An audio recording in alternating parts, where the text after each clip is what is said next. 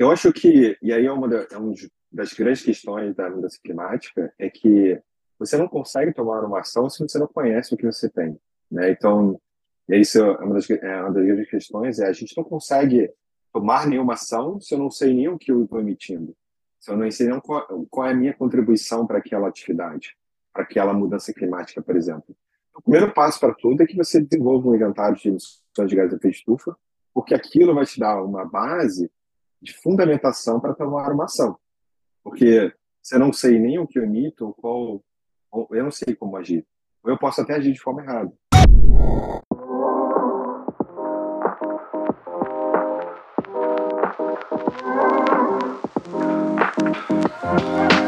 Bem-vindos e bem-vindas a Além do Zero, um podcast onde falamos com pessoas de distintas profissões sobre temas de atualidade relacionados com o meio ambiente. Nos acompanhem nessa jornada de descobrimento de empreendedores, projetos e empresas que estão gerando impactos positivos.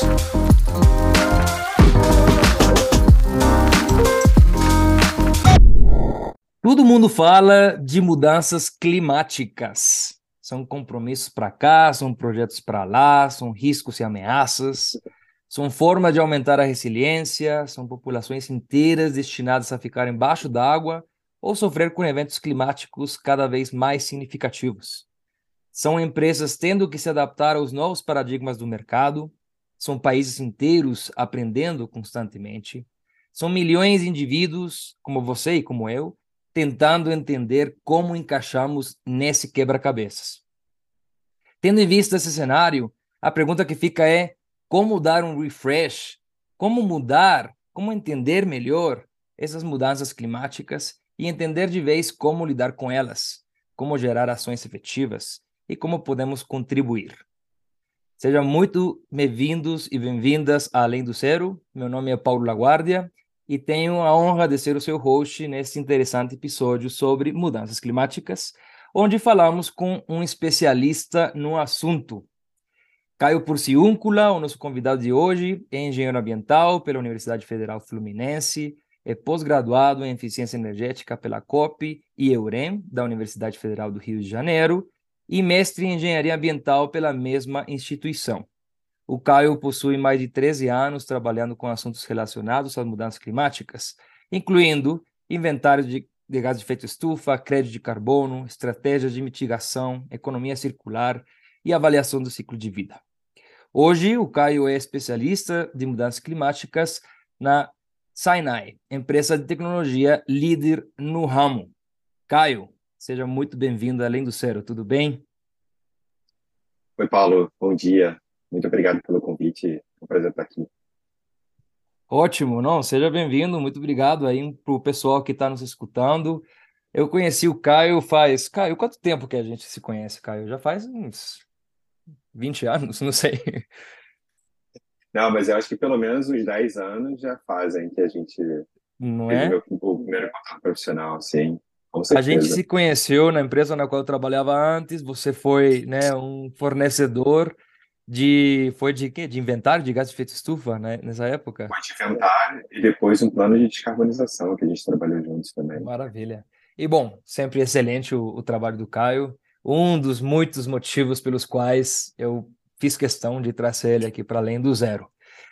Caio, me diz uma coisa. Eu te conheço relativamente bem, né, Caio? Mas é, conta um pouquinho para a gente, para o pessoal que está nos escutando, é, quem é o Caio? Da onde surgiu o Caio? Por que, que você começou a trabalhar com, com mudanças climáticas? E o seu lado pessoal também, super importante para a gente.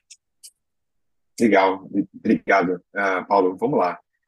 Caio é, bom, eu sou engenheiro ambiental. Eu, eu tinha desde pequeno, na verdade, um contato muito próximo com a natureza. Eu fui escoteiro por bastante tempo. Foi ali que eu tive meu primeiro contato com a ideia da natureza, mas nunca me sempre tive a ideia de estar conectado também com tecnologia. Isso sempre foi parte da minha essência profissional, da minha vontade de aprender. E, e por isso que eu fiz um pouco da engenharia ambiental. É claro que não é toda essa. Quando a gente é novo, a gente pensa que é, vai ser exatamente como a gente idealiza, e não é sempre assim. mas eu tive um contato muito próximo uh, no meu primeiro estágio com mudanças climáticas, quando eu comecei a trabalhar com projetos de compensação de carbono.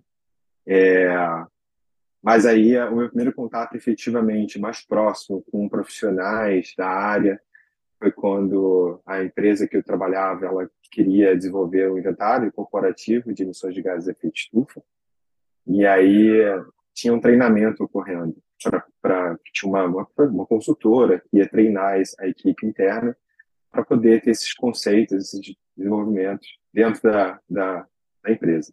Eu era um, apenas um estagiário, né? Então eu tinha a ideia de participar e queria aprender como fazer, e é um tópico novo que me interessava.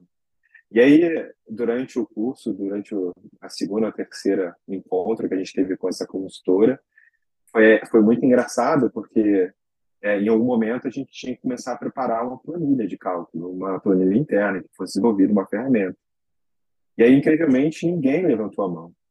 E aí eu simplesmente fui lá e levantei a minha mão. Eu, apenas o estagiário, no meio de tantos profissionais experientes. Mas é aquilo, né? A gente precisa arriscar em determinados momentos da vida para que a gente consiga dar um passo maior. E é, mesmo que a gente se sinta inseguro, é importante. Aquilo foi um movimento que eu fiz.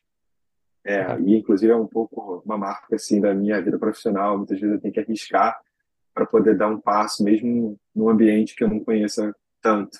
Interessante que você momento. não sabia, né, Caio? Você não, não conhecia o assunto. Você só levantou a mão, eu posso fazer. Não, é eu estava no mesmo ambiente que todo mundo, era apenas o estagiário, não tinha nenhum outro conhecimento profundo, no meio de tantos outros profissionais experientes. E eu fiz, eu falei, ah, eu me proponho a fazer a planilha de cálculo. É, me dei alguns direcionamentos, mas eu tomo a frente. E aquilo me ajudou a, a ter um pouco mais de autonomia, me desenvolver, isso é uma coisa que eu gosto, é, é, é de procurar conhecimento e, e, e tentar aplicar aquele conhecimento. Então, aquilo me ajudou. E a partir daquilo ali, é, aquele movimento foi que me ajudou a incorporar mais a questão da mudança climática na minha vida profissional e dali eu, é, foi o meu a minha também a porta que eu abri é, dentro dessa empresa para que depois eu fosse contratado. E a partir dali eu comecei a desenvolver projetos na área, enfim. Você ficou aí onde eu cheguei. o restante da sua carreira, né? Você especializou no assunto você, tra você é, trabalha com isso há mais de 13 anos, né, Caio?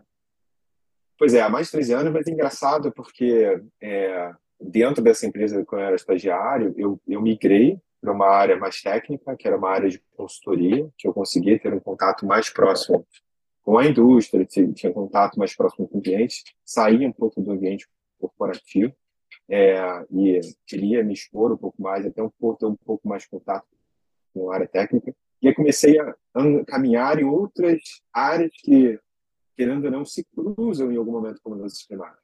Então, eu tive uma experiência muito próxima na área de, de produção mais limpa. Em inglês, a, a gente chama de uh, Resources Efficiency and Cleaner Production. Então, é, e em espanhol, a produção mais, mais limpa. É, é, então, é uma coisa que é muito comum, no, que é uma, um conceito desenvolvido pela UNEP, pelas Nações Unidas, e era, um, era uma metodologia que tinha um foco muito no PDCA, hum. mas com a ideia mais próxima de é, identificar oportunidades de melhoria, é, seja de redução de consumo de energia, hum. de matérias-primas, ou redução da ou minimização de geração de resíduos, a partir de uma abordagem um pouco mais é, ambiental. Né? Então, é, mas com foco em de periferia. E aí eu migrei também para outras áreas, como a parte de economia circular, a parte de energias renováveis, eficiência energética e inovação.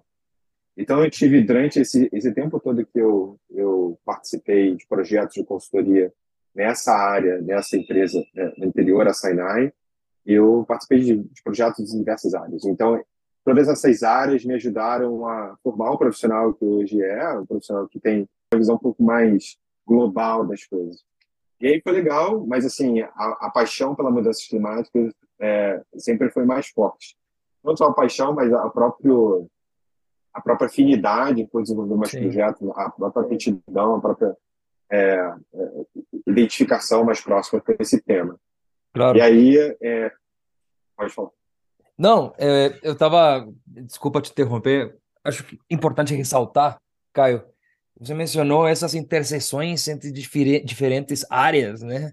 E como todas, ou quase todas, acho que eu posso arriscar aqui, todas, têm algum tipo de, de relação com as mudanças climáticas. Acho que é, né, você, você passou para economia circular, foi para né, é, produção mais limpa, é, foi para outros, outros, outros vários assuntos, mas sempre mudanças climáticas é, estão aí, né? Como pano de fundo, como objetivo máximo de qualquer outra intervenção, iniciativa. É, acho bacana isso. E, mas, Caio, a gente, vai entrar, a gente vai entrar no detalhe do, do que, que é PDCA, né? O que, que é produção mais limpa. Acho que é importante a gente tocar nesses assuntos mais adiante. Mas vamos ao básico. Vamos ao básico. E que é, bom, o que, que são mudanças climáticas no final, né? Todo mundo está falando, como a gente né, fez agora na introdução, falou na introdução, todo mundo fala de mudanças climáticas. Mas será que está todo mundo entendendo o que, que são mudanças climáticas de fato? Explica um pouquinho para a gente, por favor. E legal você tocar nesse, nesse ponto, porque muitas vezes as pessoas se identificam, acham que já são, é, já entendem, só pelo fato da gente falar de queima de combustíveis ou ou o tempo que está mudando, mas não é só isso, né? É, e a gente já ouve até algumas pérolas, ah, mas esse ano está mais frio, esse ano está uma onda de frio tão grande, e hoje a gente tem uma, uma mudança, inclusive, de aportagem, de falar não só do aquecimento global, mas de uma forma mais global de mudanças climáticas, alterações climáticas efetivamente.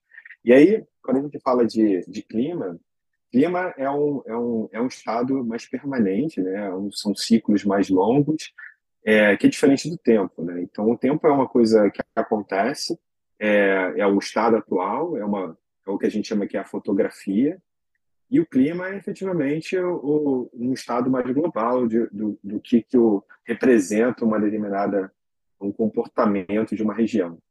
Então, quando a gente tem um, um, momento que a gente tem o clima, a gente consegue identificar, por exemplo, alguns padrões. Então, por exemplo, as estações, é, é, verão, primavera, outono, inverno, a gente consegue identificar qual é um padrão de comportamento, seja um, um verão mais chuvoso, uma primavera é, mais ensolarada. Isso acontece porque isso, o clima de uma determinada região se comporta daquela forma. Agora, o tempo é um estado, não uma fotografia, que acontece. Hoje pode estar sol, amanhã pode estar chovendo. Isso são variações que acontecem que determinam o que é o tempo. Para o que, ele, o que, define a... só, só para resumir, então, aqui, eu devo enxergar, devemos todos enxergar o tempo como uma fotografia e o clima como uma questão mais de longo prazo, como se fosse um vídeo, certo? É isso?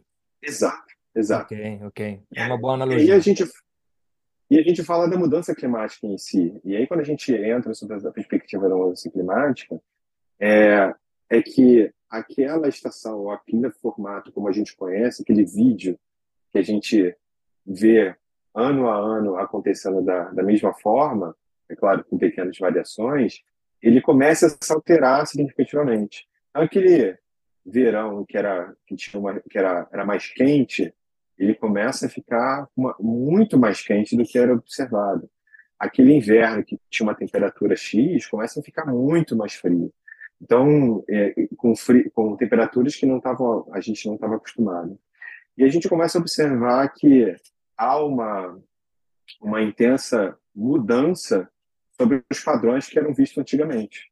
Então, quando a gente vê essa mudança, é, que é claro, existe uma percepção de tempo, né? Quando a gente fala de mudanças climáticas, existe uma mudança climática natural que acontece a, em tempos que são muito mais extensos do que a gente está acostumado.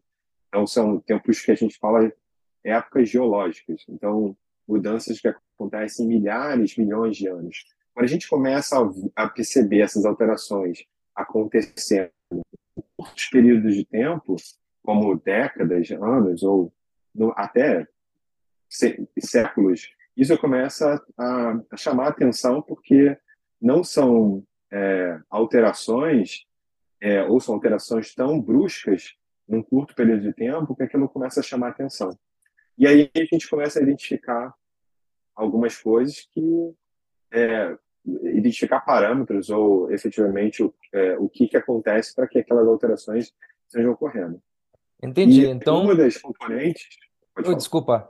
Então, existe um componente, um componente né, é, que é natural, chamemos assim. É, a natureza, ela, ou a Terra, de forma geral, ela sofre com mudanças climáticas em períodos longos, em épocas geológicas, você mencionou agora, né? Agora, existe uma, uma influência também antropogênica ou que vem do homem que faz com que essas mudanças ocorram em curtos espaços de tempo, certo? E é isso que nos preocupa, certo? É, é, é essa situação que está todo mundo falando. Olha, realmente está existindo uma mudança climática uh, nesse curto espaço de tempo, certo? Exato. E, e, um dos parâmetros que se mede essa mudança climática, que a gente consegue observar por que, que esses padrões estão mudando, é justamente a temperatura global. Por isso que se fala muito da ideia de aquecimento global. É claro que o aquecimento global, e aí é, quando a gente fala justamente da questão dos gases de efeito estufa, é porque o aumento de temperatura é, global, a média, né, pelo menos, ela aumenta e a gente fala da ideia de aquecimento global. Aquecimento global ele é um, um dos parâmetros que ajudam a causar mudanças climáticas, alterações climáticas. E esse aquecimento global, ele, ele, é, ele é um dos principais, né? E ele qual é a, a, como ele acontece? Nada mais é do que a ideia de um, um efeito estufa. Então, é, a gente fala de uma, uma, uma, casa de vidro mesmo, a ideia do efeito estufa é que eu tenho uma casa de vidro, se eu tiver uma casa de vidro e colocar ela no sol, ela vai aquecer. Internamente ela vai aquecer porque há um, uma, uma, uma componente física, acho que eu não vou entrar nesse detalhe da física por trás da, da mudança climática, mas nada mais é do que eu reter o calor dentro de uma, de uma, de uma casa de vidro. E no momento que eu aumento a densidade daquela casa de vidro, eu vou aumentar a quantidade de, de energia que é absorvida, que é mantida dentro da minha casa de vidro. E é isso nada mais é do que o, o, a nossa casa de vidro, nada mais é do que os gases de efeito estufa que ficam na nossa atmosfera, e um dos principais deles é o CO2. Maravilha. Então, só para só exemplificar ou colocar de forma clara para o pessoal, tem muita gente aí, Caio, eu, me corrija se estiver errado, que é, entende o aquecimento global como se fosse a mesma coisa que mudanças climáticas, mas na verdade não é. Então, resumindo o que você falou agora, aquecimento global é um dos elementos que compõem as mudanças climáticas, correto? Exatamente. Maravilha. Agora, eu gostaria de passar mais para a prática. A gente já fez já um. Teve um panorama teórico maravilhoso que você agora nos explicou: mudanças climáticas, aquecimento global, eh, mudanças climáticas naturais, chamamos assim, e provocadas pelo ser humano. Agora, a pergunta é: quais são os riscos dessas mudanças climáticas para a sociedade de forma geral e para as empresas em específico? Perfeito. É, e aí, quando a gente fala de mudanças climáticas, é isso. É, tudo vai se mudar. Aquele padrão que a gente acompanhava, ele começa a se alterar. E aí, o padrão, a gente não fala só desse padrão do ponto de vista de percepção, principalmente quando a gente fala de produção de alimentos. Então, um lugar que chovia muito, para de chover. Ou um lugar que chovia pouco, ou chovia regularmente, chove demais. E esses riscos, eles é, se apresentam de diversas formas. Então, quando eu tenho eventos climáticos, inclusive eventos climáticos extremos, isso pode causar uma. Quando eu tenho alagamentos, eu posso ter problemas muito grandes que acontecem é, de riscos dentro das cidades. Tenho alagamentos que podem causar morte, é, desabamentos, é, enfim, qualquer tipo de atividade dentro de uma cidade que acabe causando um grande prejuízo que não estava sendo previsto. A gente pode falar de secas muito prolongadas que afetem a produção de alimentos. Então, tudo isso impacta diretamente na vida das pessoas, seja no ponto de vista, não pode não ser uma, um risco direto, porque mesmo que esteja seco, por exemplo, em uma determinada região do país, é, mesmo que não esteja me afetando diretamente nesse primeiro momento, vai me afetar em outras formas. Por exemplo, se eu perco a produção de um determinado alimento, a tendência é o que acontece. É aquela, e é uma relação de economia, né, de oferta e demanda, se eu diminuo a oferta e mantenho a mesma demanda, o preço aumenta. E quando eu falo de preços aumentando, eu aumento o, potencial de risco de escassez e aqui e eu aumento a vulnerabilidade para outras pessoas. Então, a gente percebe que a mudança climática ela não tem um efeito apenas ambiental, ela impacta economicamente, impacta socialmente toda a, a, a população. E não é um efeito regional também, porque ele não impacta apenas uma região, ele vai impactar toda uma cadeia, porque tudo está conectado. Então, quando eu impacto uma determinada atividade, eu vou impactar posteriormente as atividades subsequentes. Importantíssimo o que você acabou de mencionar. Tem gente que, que fala, não, mas não existe essa questão das mudanças climáticas, eu não estou sentindo absolutamente nada, tudo continua igual. Mas, bom, sabe aquele dia que você foi no mercado e aquele produto que você costumava comprar baratinho e agora está muito mais caro? Pode ser que seja um reflexo de é, algum problema climático no outro lado do mundo, né? É, é isso, acho que é super importante essa influência que as mudanças climáticas têm, não só no meio ambiente, mas também na economia, inclusive na migração de pessoas, né? Um assunto que, que eu gosto bastante também, como que as pessoas estão migrando a outros lugares porque estão sendo impactadas pelas mudanças climáticas. Então, novamente, um assunto que está impactando todos os, todas as esferas eh, da nossa sociedade. Falando de empresas agora, tem muito empresário, tem muitas pessoas eh, né, relacionadas a empresas ou empreendedores que, que se perguntam, né, Caio, mas como, qual o passo a passo que eu devo seguir, então, para entender esses impactos na minha empresa, na atuação da minha empresa? O que, que, que você falaria para essas pessoas? Eu acho que, e aí é uma, da, é das grandes questões da mudança climática, é que você não consegue tomar uma ação se você não conhece o que você tem. Né? Então, isso é uma das, é uma das grandes questões, é a gente não consegue tomar nenhuma ação se eu não sei nem o que eu estou emitindo. Se eu não sei nem qual, qual é a minha contribuição para aquela atividade, para aquela mudança climática, por exemplo. O primeiro passo para tudo é que você desenvolva um inventário de emissões de gases de efeito estufa, porque aquilo vai te dar uma base de fundamentação para tomar uma ação. Porque se eu não sei nem o que eu emito, ou qual, ou eu não sei como agir. Ou eu posso até agir de forma errada. Né? Então, se eu vou agir de forma errada, é, ou eu vou a, agir de forma imprecisa, pode ser que o resultado lá na frente não seja o que eu quero. Ou eu posso, pode ser que eu, eu não tenha aquele, aquele efeito que eu tinha é, idealizado. A primeira funda, o fundamento para qualquer ação de mudanças climáticas é realmente identificar qual é a sua pegada de carbono. Essa pegada de carbono ela pode ser identificada a partir de uma mensuração do inventário de emissões de gases de efeito estufa. A segunda etapa é realmente, a partir do que já existe, é, identificar quais são os potenciais tecnologias que podem minimizar aquele impacto que hoje existe. E hoje a gente tem uma gama, e é por isso que eu falo que essa experiência em outras atividades me ajudou muito nesse, nessa busca e identificação de tecnologias. Posso ter tecnologias que sejam mais limpas, tecnologias que não utilizem combustíveis fósseis ou que usem realmente combustíveis renováveis. Eu posso ter modelos de negócio que minimizem o consumo de energia, tornando o meu projeto, meu processo mais eficiente. E a gente fala muito da economia circular. Eu posso trazer a ideia da transição energética para energias mais sustentáveis como uma alternativa para minimizar o impacto é, do meu das minhas emissões de carbono. A gente vê que essas outras áreas, é, em algum momento, elas são necessárias, são complementares à ideia da mudança climática, da ação sobre a mudança climática. Então, é a partir dessa identificação, e, e, é claro, a gente não pode simplesmente identificar, mas a gente tem que observar custos, né? Nem né, simplesmente porque eu identifiquei que aquilo é viável para mim. Então, é importante a gente pensar sobre a viabilidade daquelas, daquelas opções num curto e mais longo prazo para que a gente consiga atingir uma, um processo de descarbonização. E aí, claro, tudo isso é um processo que leva tempo, não é um processo que vai acontecer de um dia para o outro. Sem dúvida. Agora,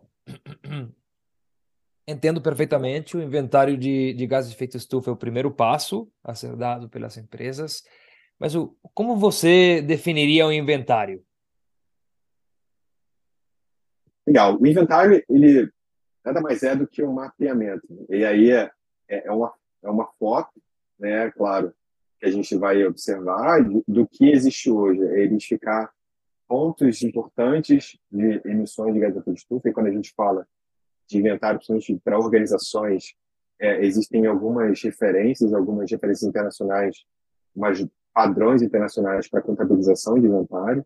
Hoje, a, a, referência mais conhecida é o programa GHG Protocol.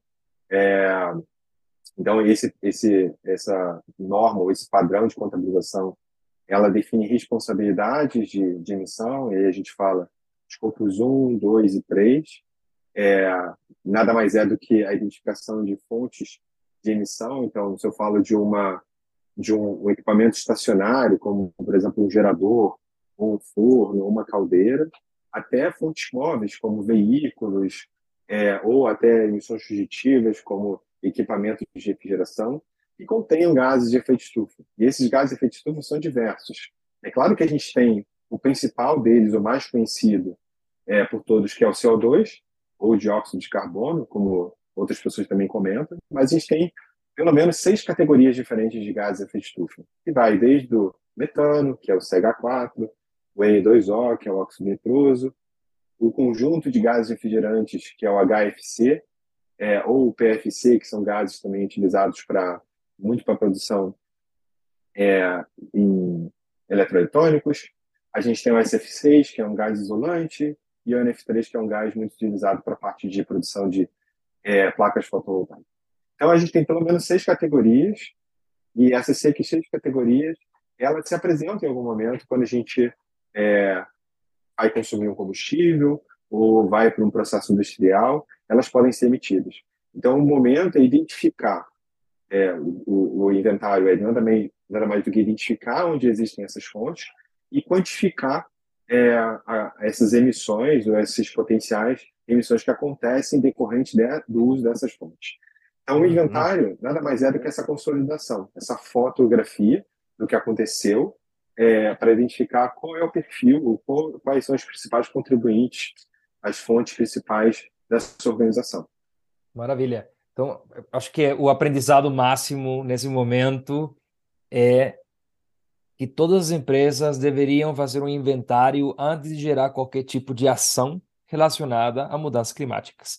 Porque é mais ou menos o mesmo né, é, com, com ESG, por exemplo, Caio, que certamente você conhece, está é, sendo muito falado também.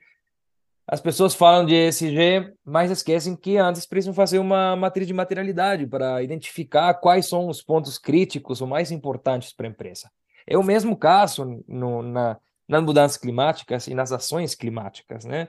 É, precisamos fazer um inventário para depois gerar as ações específicas que, que nos ajudem a gerar né, as, os resultados esperados específicos para os pontos mais críticos eh, das operações da nossa empresa.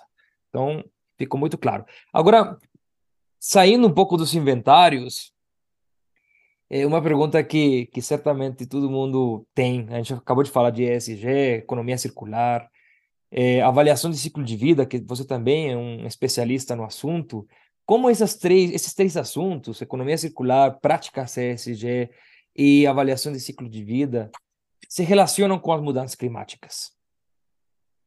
Perfeito. É, é muito interessante quando a gente fala de, é, da, da, economia circular, principalmente vou começar acho pela economia circular, mas as outras duas também é, vão se interseccionar em algum momento. Mas a economia circular é uma mudança de perspectiva, de inclusive de como os negócios são feitos, mas também sobre a perspectiva de não de reduzir ou minimizar o, as entradas ou a, a, extração de materiais da, do que a gente chama de do, do, nosso ciclo biogênico, né, da nossa biosfera. Então, no momento que eu reduzo ou minimizo, e aí eu aumento a minha taxa de ciclo, quer dizer que eu dependo menos de energia, é, eu dependo menos de atividades externas, ou seja, eu posso diminuir a necessidade de matérias-primas, então aquilo eu consigo manter ou conservar recursos naturais por um maior prazo, e aí eu consigo ter um tempo suficiente para que aqueles recursos sejam repostos na natureza num tempo adequado. E isso impacta diretamente, porque as mudanças climáticas, é claro que tem um foco muito grande nas emissões, mas elas também estão relacionadas sobre o uso da terra, sobre como a qualidade dos oceanos, tudo isso é, afeta diretamente outras componentes da, é, da, da vida humana em si, não só da vida humana, mas na vida, na vida da biota é, em geral. E aí, quando a gente fala de, de ESG, é esse componente, né? É tomar uma ação, é, como eu falei, uma ação que acontece lá na frente, ela vai ter um impacto não só no componente é, ambiental, mas na componente econômica e social. Então, uma empresa que adota práticas de responsabilidade em mudanças climáticas, de justiça climática, inclusive, ela vai estar colaborando para reduzir ou minimizar o impacto, principalmente sobre a população de maior vulnerabilidade social. Então, essa componente social, ela está incorporada dentro da mudança climática. Então, qualquer ação que uma, uma empresa adote sobre a perspectiva de mudança climática, é importante que ela entenda também qual é o impacto disso numa, no componente social. E aí eu falo é, não só, por exemplo, sobre o ponto de vista de, de impacto é, ambiental, quando a gente fala, ah, eu vou reduzir as emissões, eu vou reduzir também é, a quantidade de material particulado que a gente fala, e isso vai afetar a vida, é, a qualidade do ar numa cidade. Claro, isso é interessante. Mas qual o impacto daquilo sobre a geração de renda de uma população mais pobre, sobre uma efetivamente sobre como é, as minhas metas estão associadas também a ou como eu consigo associar as metas da minha organização de sustentabilidade aos meus executivos para que eles também se comprometam sobre aquelas ações e não seja só um movimento para apresentar ao mercado. Então, muitas vezes, essas conexões também precisam ser importantes. É claro que a gente tem muitos recursos é, que fundamentam essa, essa, essa incorporação da componente climática à governança também, mas a gente precisa que todos esses, é, essa, esses universos estejam conectados dentro do, da mudança climática. E aí, quando a gente fala, é, só para finalizar, incorporando também a ideia da, da avaliação de ciclo de vida, é que a gente tem que pensar no produto, não só mais o produto que a gente vai vender e quanto que a gente vai gerar de renda, mas como que aquele produto impacta em toda a minha cadeia. Né? Então, desde a minha cadeia é, de fornecedores, eu estou utilizando materiais adequados, até depois que ele é utilizado, e como eu consigo engajar o meu consumidor nesse meu processo. Então, uhum. e, e, é claro que quando a gente fala de relações de ciclo de vida, a gente incorpora a ideia da economia circular, e depende muito de quem utiliza o seu produto para que aquele produto ou aquele material que foi utilizado naquele produto retorne ao ponto de vigilância. Totalmente. A avaliação de ciclo de vida é um, é um assunto que, que eu gosto Sim. muito, é, é muito interessante, né? É, você vai diretamente aonde foi produzido cada um dos materiais que compõem o produto final, que depois vai ser vendido em qualquer outra parte do mundo. É, tenho vários exemplos aqui, por exemplo, é, eu costumo utilizar muito esse exemplo da, da sacola reutilizável, por exemplo. É, uma vez eu fui no mercado e, e esqueci minha sacola reutilizável, fui comprar uma no mercado. E fui ver da onde, aonde tinha sido feita essa, essa sacola reutilizável, né? E, bom, estava lá escrito que tinha sido feita em um país do Sudeste Asiático, Bangladesh, se não me engano, algum outro país da região.